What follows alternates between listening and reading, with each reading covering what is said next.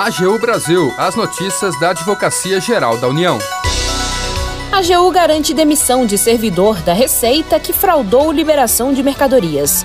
A AGU cobra 126 milhões de reais em ações de improbidade ajuizadas no primeiro semestre.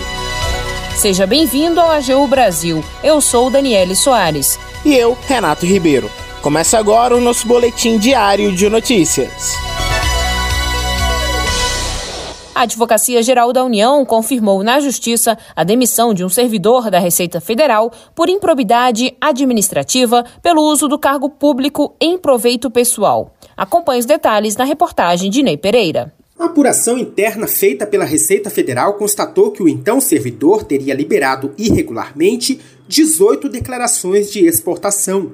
Após a conclusão do PAD, processo administrativo disciplinar, o servidor foi demitido mas ele recorreu à justiça a fim de anular a decisão.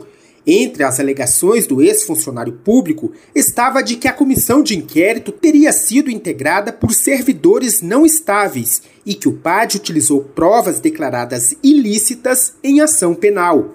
A quarta vara federal do DF, em liminar, suspendeu a demissão, mas a AGU apresentou contestação. De acordo com o advogado da União que atuou no caso, Luiz Felipe Cabral Pacheco, a apuração da Receita constatou que o ex-servidor teria integrado organização criminosa voltada à prática de operações fraudulentas de importação e exportação. De acordo com as informações que foram prestadas pela Receita Federal, é, o ex-servidor também havia sofrido a penalidade de demissão em outros dois processos administrativos disciplinares pela prática de outras infrações funcionais diversas. E, além disso, respondia a ações penais e ações civis públicas de improbidade administrativa. Nesse processo específico, portanto, ele pretendia anular um dos atos de demissão é, correspondente ao desembaraço irregular das declarações de exportação. Ao proferir sentença, a Quarta Vara Federal do DF acolheu todos os argumentos de defesa da AGU e julgou improcedente o pedido, confirmando a demissão do servidor.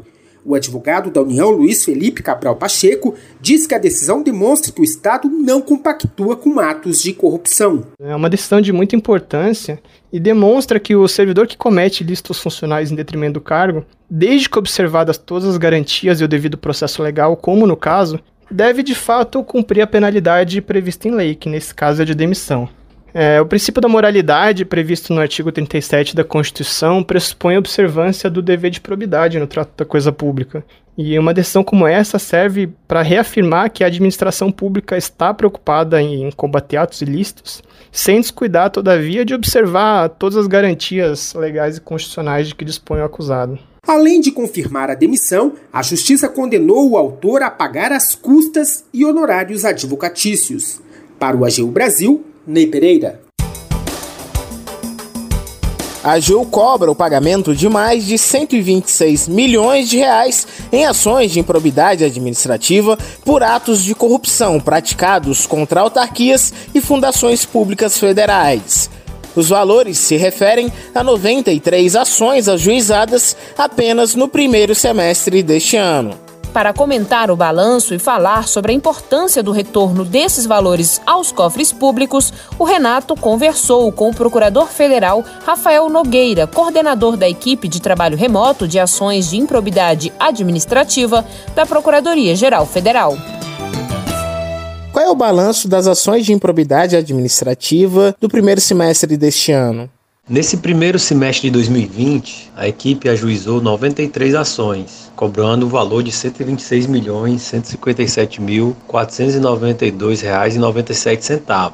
Das 93 ações, nós temos 33 ações envolvendo recursos do Fundo Nacional do Desenvolvimento da Educação, o FNDE, e 30 ações envolvendo fraudes e benefícios previdenciários. As duas somam 63 ações do total de 93. As outras 30 ações referem-se a mais de uma dezena de autarquias, como o IBAMA, universidades, demais autarquias. Nesses casos, a gente está falando de pessoas e empresas envolvidas. Então, nós estamos falando aí no universo de no mínimo 150 a 200 pessoas, incluindo empresas. Como réus das ações. Para se ter uma ideia, se considerarmos os recursos do FNDE que envolvem aplicações em municípios, em regra, nós teremos aí no mínimo cerca de 40 prefeitos e ex-prefeitos como réus nessas ações. E o INSS com 30 ações, sendo que dessas 30 existem algumas operações da Polícia Federal que nós acabamos entrando com ações de forma conjunta, nós estamos falando em cerca talvez de 50 ex-servidores, servidores e também terceiros, né? Os próprios segurados que participam das fraudes, às vezes escritórios de advocacia, às vezes escritórios de contabilidade, empresas de fachadas que viram réus nessas ações dessas ações, em quantas a Justiça já autorizou a disponibilidade dos bens? Foram autorizados o bloqueio liminar em 18 delas. Essa autorização de bloqueio de bens liminar envolve recursos na monta de 40 milhões de reais. Desses, foi possível já verificar um bloqueio efetivo em dinheiro via Bansejude de cerca de 100 mil reais. Foram também 25 a 30 veículos indisponibilizados, imóveis, cotas de sociedade de empresa, entre outros bens já identificados nos processos. De quais tipos de irregularidade estamos falando? Nós temos aí de 93, 63 referem-se a desvios, fraudes previdenciárias e fraudes envolvendo recursos da educação, mas aqueles recursos geridos pelo Fundo Nacional do Desenvolvimento da Educação. São dos programas que o FNDE repassa valores para esses municípios e também às vezes para estados transporte escolar, alimentação escolar, educação de jovens e adultos, um programa Dinheiro Direto na Escola, que visa dar recursos mais imediatos para atender as necessidades daquelas escolas. Nas outras 30 ações, nós temos fraudes em contratos de universidades, de outros órgãos, fraudes envolvendo assédio sexual em universidades, por exemplo, fraudes em controles de ponto, acumulação indevida de cargos, enfim, uma série de fraudes o senhor poderia dar um exemplo dessas atuações? Tivemos algumas ações de destaque, como por exemplo, ações que envolviam operações da Polícia Federal, como agora no mês de julho já a ação cautelar envolvendo a Operação Revide no estado de São Paulo. E eu destaco também a cautelar que afastou o servidor do IBAMA com fortes indícios de envolvimento em irregularidades no famoso caso das cobras de Brasília, daqueles estudantes universitários, que é, aparentemente, a investigação ainda está correndo, envolvia um comércio ilegal desses animais, né? Conseguimos uma liminar, agora no mês de julho também, alegando irregularidades graves nas concessões de algumas licenças. Acabamos de conversar com o Procurador Federal Rafael Nogueira, coordenador da equipe de trabalho remoto de ações de improbidade administrativa da Procuradoria-Geral Federal. Dica da semana.